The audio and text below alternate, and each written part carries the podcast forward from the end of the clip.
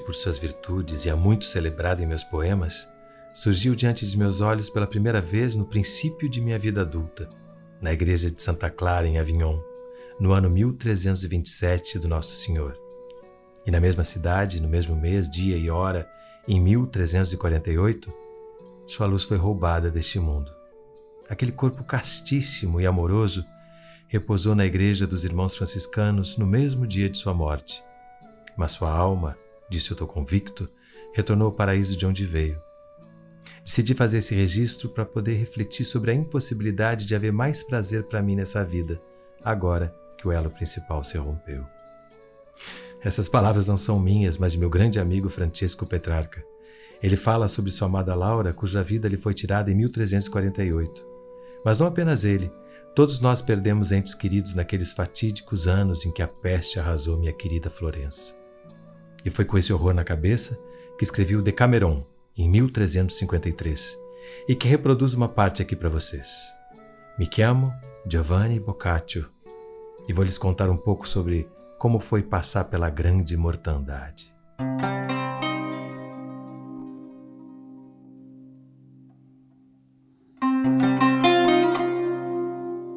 Os anos da frutífera encarnação do Filho de Deus já haviam chegado ao número 1348, quando, na admirável cidade de Florença, a mais bela de todas as da Itália, ocorreu uma peste mortífera. Fosse fruto da ação dos corpos celestes ou enviada aos mortais pela justa ira de Deus, ela começou alguns anos antes, no lado oriental, ceifando a vida de incontável número de pessoas e, sem se deter, continua avançando de um lugar a outro, até se estender desgraçadamente em direção ao ocidente. Era quase início da primavera quando seus horríveis e dolorosos efeitos começaram a se manifestar de maneira prodigiosa. E de nada serviam os saberes e as providências humanas, como a limpeza das imundícies da cidade, a proibição de entrada dos doentes e os muitos conselhos dados para a conservação da salubridade. E tampouco encontrar efeito as humildes súplicas feitas a Deus pelos devotos. A doença não se manifestava como na parte oriental, onde expelir sangue pelo nariz era sinal manifesto de morte inevitável. Mas começava com o surgimento de certas tumefações na virilha ou nas axilas, algumas das quais atingiam o tamanho de uma maçã comum e outras o de um ovo. E a elas o povo dava o nome de bubões. E os referidos bubões mortíferos em breve espaço de tempo, começaram a nascer e a surgir em todas as outras partes. A partir daí, a qualidade da enfermidade começou a mudar, passando para manchas negras ou lívidas que surgiam nos braços, nas coxas e em qualquer outra parte do corpo. Umas grandes e ralas, outras diminutas e espessas. E tal como ocorrera e ainda ocorria com o bubão, tais manchas eram um indício inegável de morte próxima para todos aqueles em que aparecessem.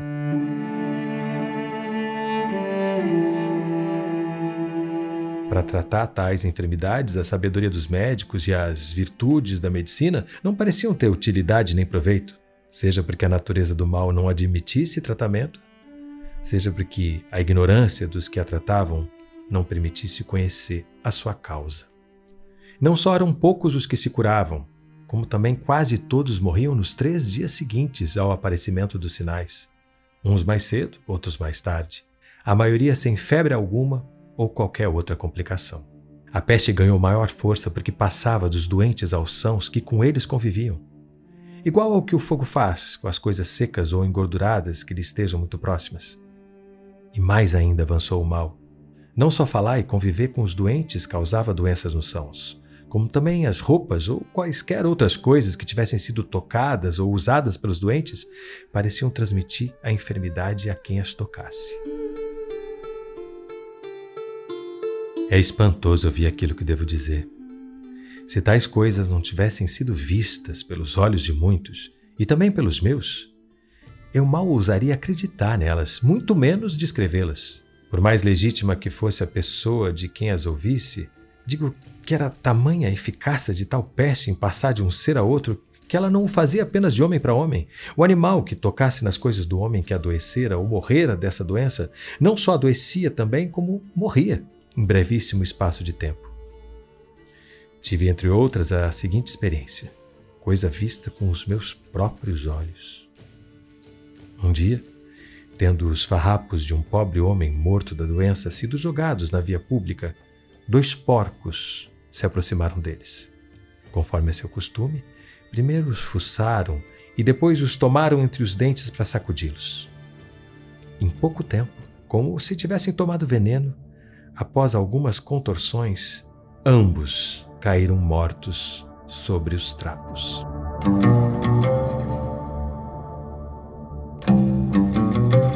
É triste pensar que muitos demoraram em reconhecer a força dessa peste. Em Perúdia, no sul de Florença, angustiadas autoridades locais foram procurar a ajuda de Gentile de Foligno, um médico importante naqueles dias. Interrogado sobre a peste, Gentile os tranquilizou. Seu tratado é de um tom tão moderado que descreve a peste como sendo menos perigosa do que outras doenças anteriores. Como a peste ainda estava longe quando ele começou a escrever, não tinha conhecimento direto da doença. Felizmente, se é que posso colocar dessa forma, as passagens que foram acrescentadas mais tarde ao tratado mostram que o médico reconheceu o singular poder de destruição da peste. Mas foi um pouco tarde se me permitem dizer.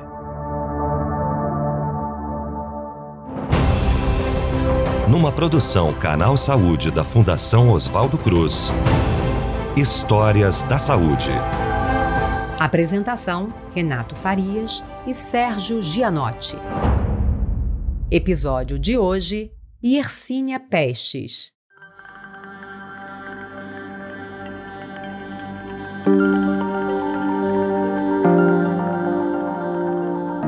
Avanços recentes da ciência permitiram que os genomas do SARS-CoV-2, o agente causador da Covid-19, fossem sequenciados horas ou dias após a identificação de um caso. É a primeira vez que o sequenciamento genômico em tempo real foi capaz de orientar a resposta da saúde pública a uma pandemia. O compartilhamento precoce dessas sequências permitiu que ensaios de diagnóstico molecular fossem desenvolvidos rapidamente, o que ajudou bastante nas políticas de enfrentamento ao vírus.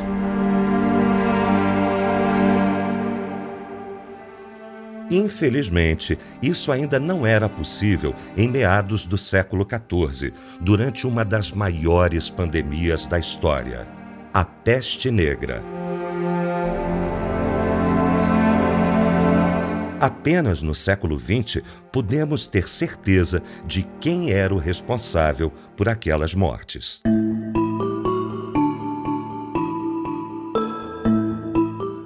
No fim dos anos 90, uma equipe de paleomicrobiologistas testou as polpas dentárias de cadáveres enterrados em duas valas comuns, no sul da França.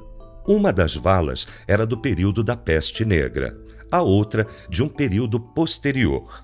Os pesquisadores franceses encontraram o DNA da bactéria Yersinia pestis nas duas amostras. Isso comprova os relatos dos cronistas medievais sobre a longa trajetória desse bacilo, ainda desconhecido por eles, na contaminação e morte de milhões de pessoas. Olhar para esse passado e diagnosticar uma doença a partir de uma lista de sintomas em uma crônica medieval ou em um tratado médico antigo é uma tarefa complicada. Os indícios escritos ignoram o fato de que as doenças, como as pessoas, mudam frequentemente com o tempo. Isso não quer dizer que os contemporâneos da peste não perceberam que estavam lidando com uma doença específica ou que estavam confusos quanto às suas manifestações. Pelo contrário, escritores de toda a Europa não apenas apresentaram um quadro consistente dos sintomas da doença, mas também perceberam que a mesma doença estava assumindo formas diferentes. Olhar para esse passado não serve apenas para registro histórico, serve também como aprendizado sobre como uma doença desconhecida pode impactar a vida das pessoas por décadas ou séculos.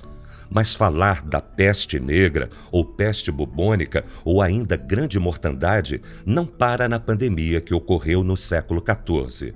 Para realmente entender o que aconteceu, a gente tem que ir muito antes e muito depois também.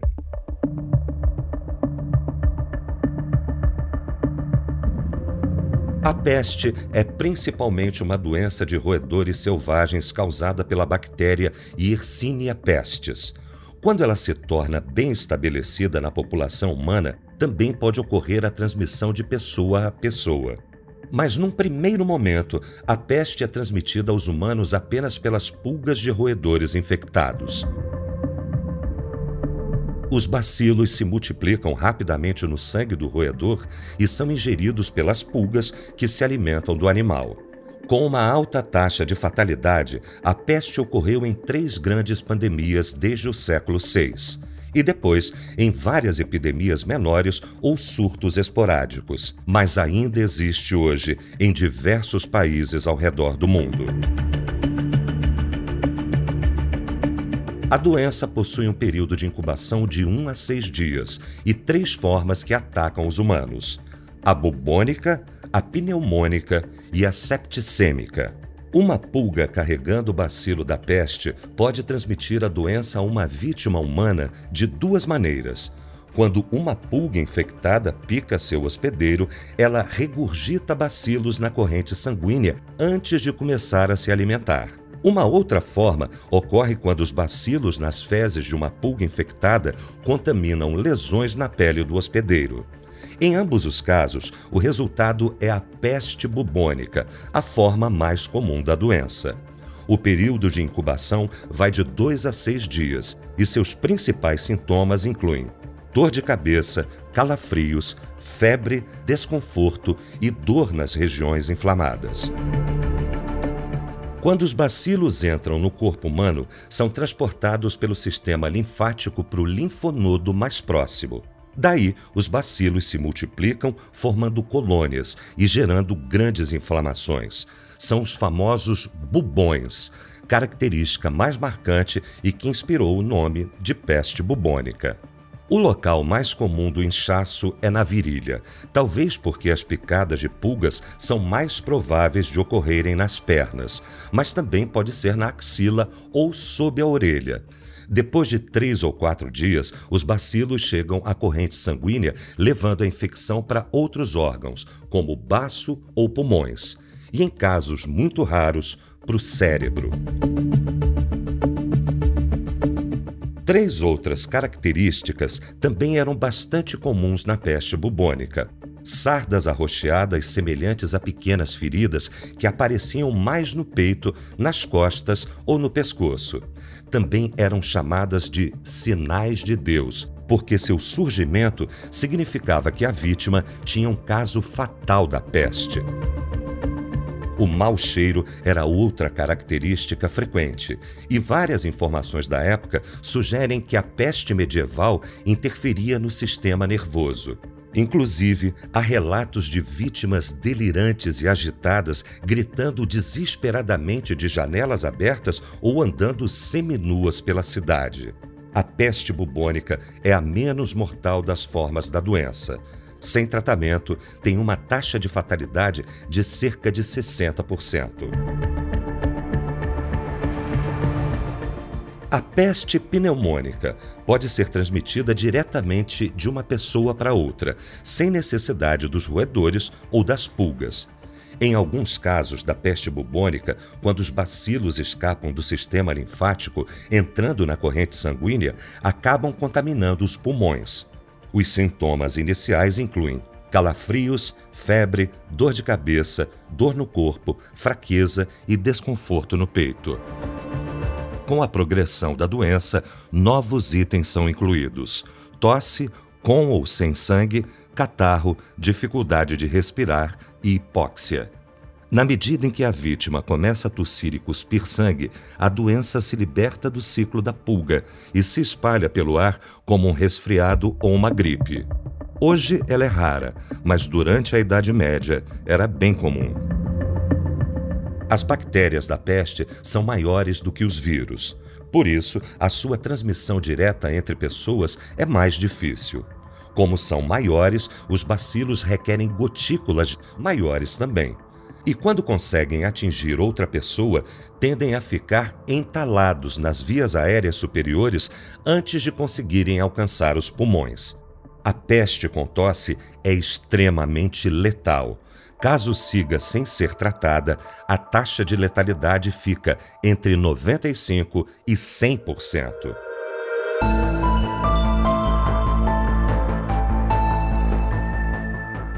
A terceira forma da doença septicêmica é a mais grave. Sem tratamento, praticamente ninguém sobrevive. A feroz entrada de quantidades enormes de bacilos diretamente no sistema circulatório cria uma infecção muito grande, tão grande que mesmo insetos normalmente incapazes de transmitir a bactéria, como os piolhos, se tornam vetores da doença. Se especula que o tempo médio de sobrevivência depois do surgimento dos sintomas seja de apenas 14 horas e meia. Alguns dizem que a deformação provocada pela peste septicêmica, em que as mãos e os pés se tornam negros e duros, inspirou a expressão peste negra. Mas a doença nessa forma é pouco comum. E de qualquer forma, a aplicação dessa expressão para peste ocorrida na Idade Média nasceu de um antigo equívoco histórico. Em 1631, um historiador chamado Johannes Isacus Pontanus alegou que a expressão teria sido comum durante a mortandade do século XIV. No entanto, a geração que vivenciou a peste medieval a chamava de a Grande Mortandade, ou mais informalmente, a Grande Morte.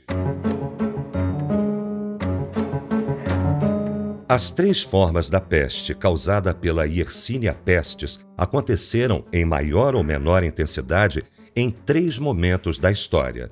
A primeira vez durante o Império Bizantino no século VI, com a peste de Justiniano. A segunda e mais conhecida, peste negra, no século XIV e a última no século XIX, chamada de Terceira Pandemia. Nos períodos entre elas, pequenas epidemias e surtos ocorreram em várias partes do mundo. E seria lógico a gente começar a falar sobre a peste a partir do século VI. Mas vamos inverter a ordem e iniciar com a terceira pandemia, já que foi depois dela que demos um enorme salto no conhecimento a respeito da peste e de seu agente causador.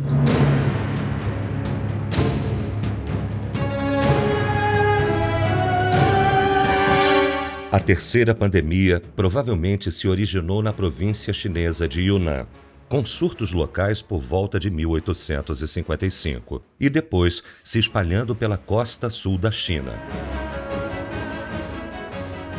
Ao chegar a Hong Kong em 1894 e causar grandes epidemias, marcou seu início oficial. Os próximos países atingidos foram Japão, Formosa, hoje Taiwan, e a região de fronteira do atual Irã e Paquistão. A atual Mumbai foi afetada em 1896 e a doença rapidamente se espalhou para muitas partes da Índia a partir desse foco. Só nesse país se estima que um total de 12 milhões e meio de indianos morreram entre 1898 e 1918.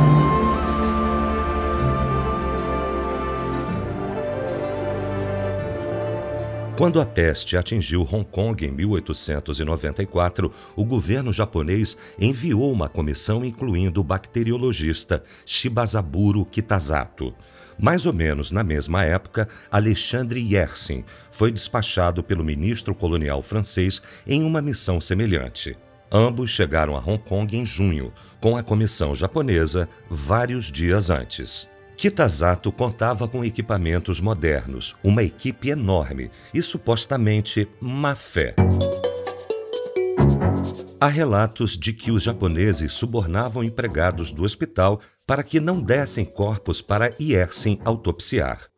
O jovem pesquisador suíço contava com bem menos recursos, mas isso não impediu que ele se tornasse, em 1894, a primeira pessoa a descrever corretamente o agente patogênico da peste.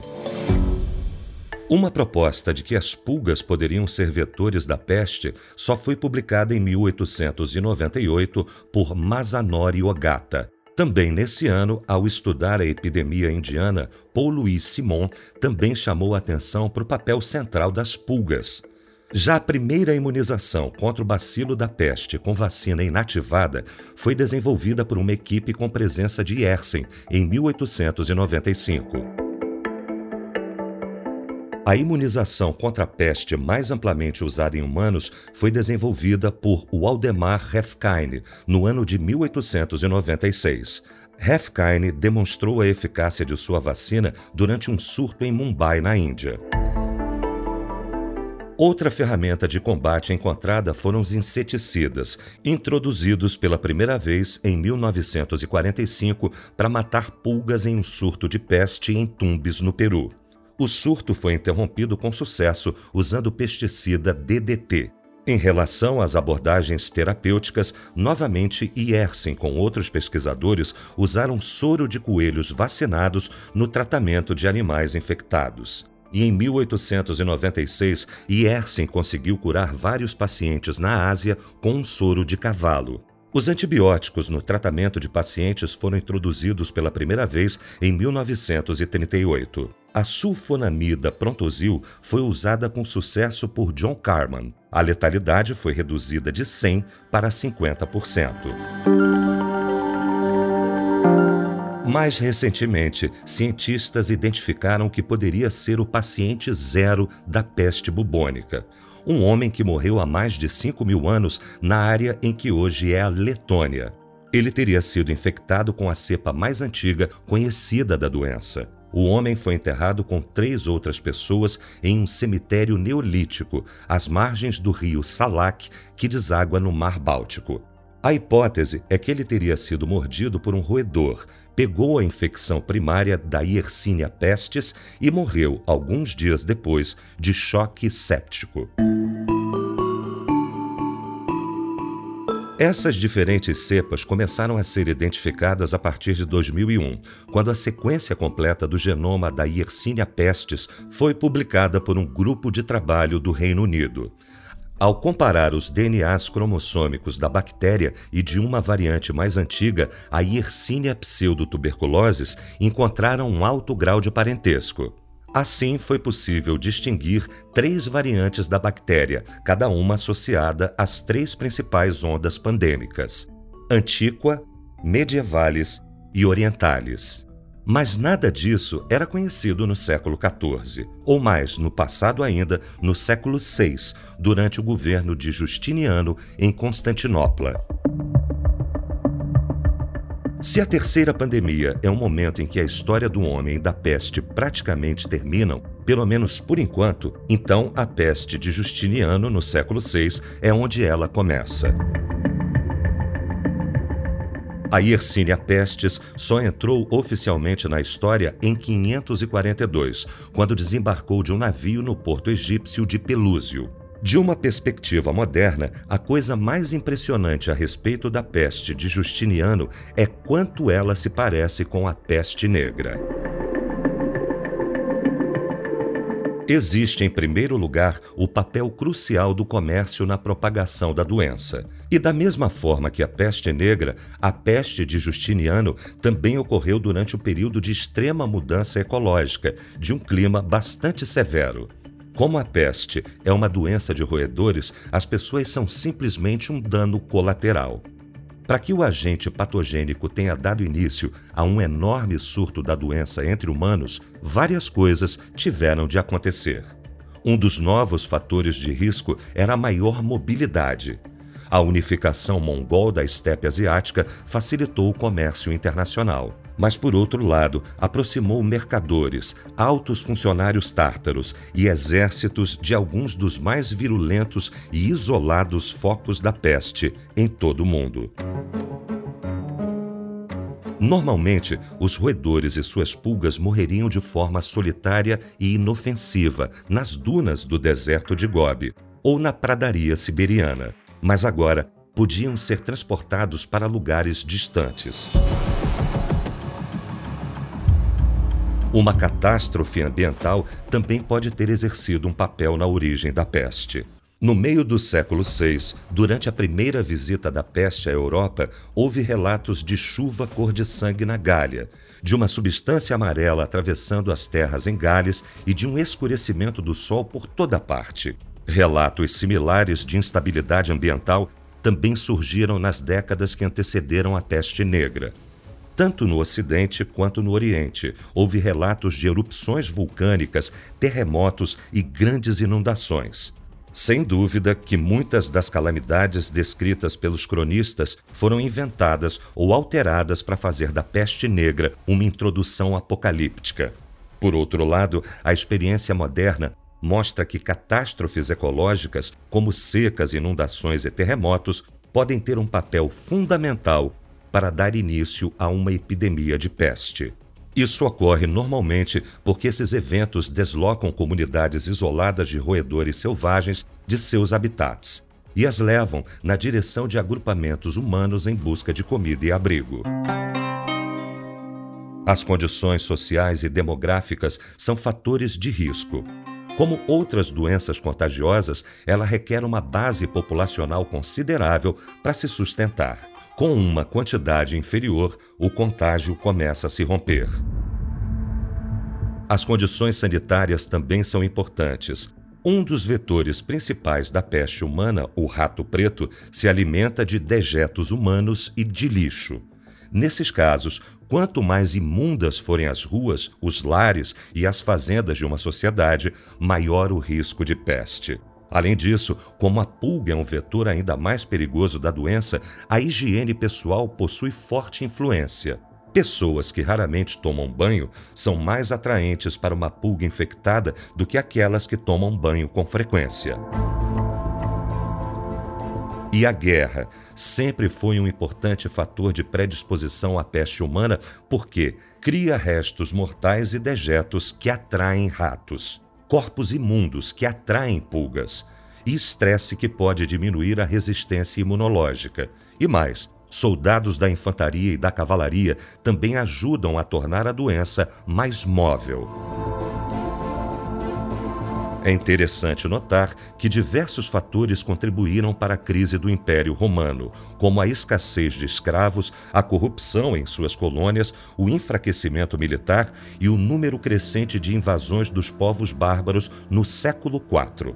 No entanto, as epidemias foram fortes coadjuvantes no declínio do Império.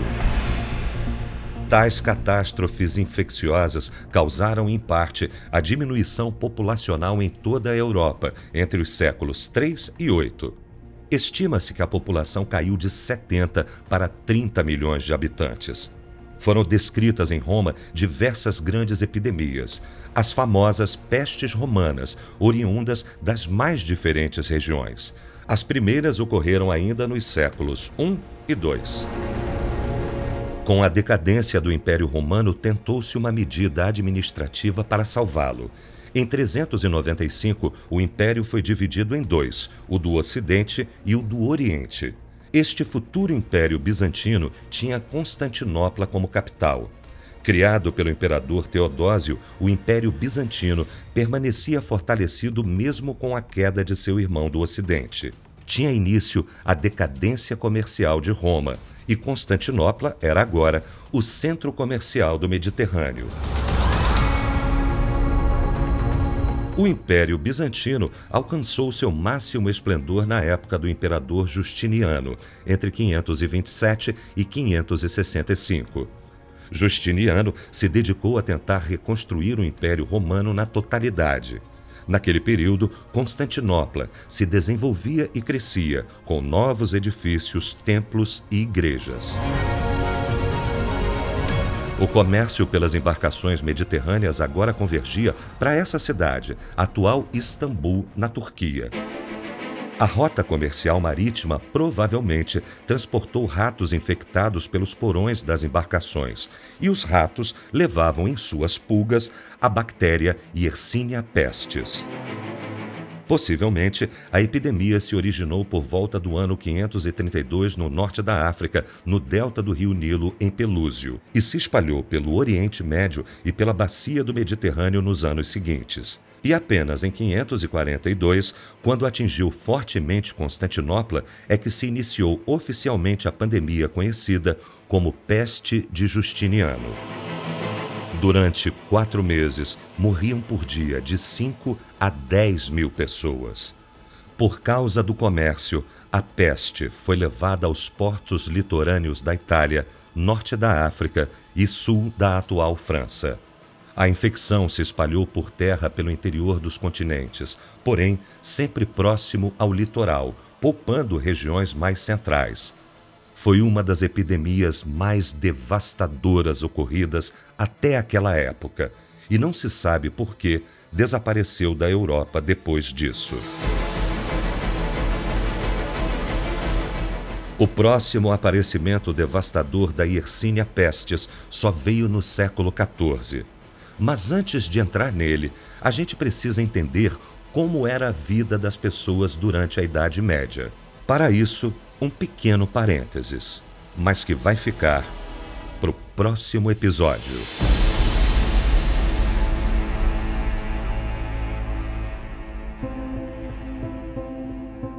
Esse é o Histórias da Saúde, uma produção do canal Saúde da Fiocruz. Você ouviu Yersinia Pestes, primeiro episódio da série sobre a grande pandemia de peste negra que ocorreu no século XIV. A primeira parte do episódio é uma adaptação do Decameron, escrito por Giovanni Boccaccio em 1353. E a segunda parte é o resultado de uma pesquisa sobre o tema. A gente colocou todo o material consultado na descrição. A pesquisa e o roteiro são do Gustavo Aldi. Narração: Renato Farias e Sérgio Gianotti. Locução: Ana Cristina Figueira. Direção de gravação e edição: Marcelo Louro. Arte: Marcelo Viana. Coordenação Canal Saúde Podcasts: Gustavo Aldi. Até o próximo episódio do Histórias da Saúde.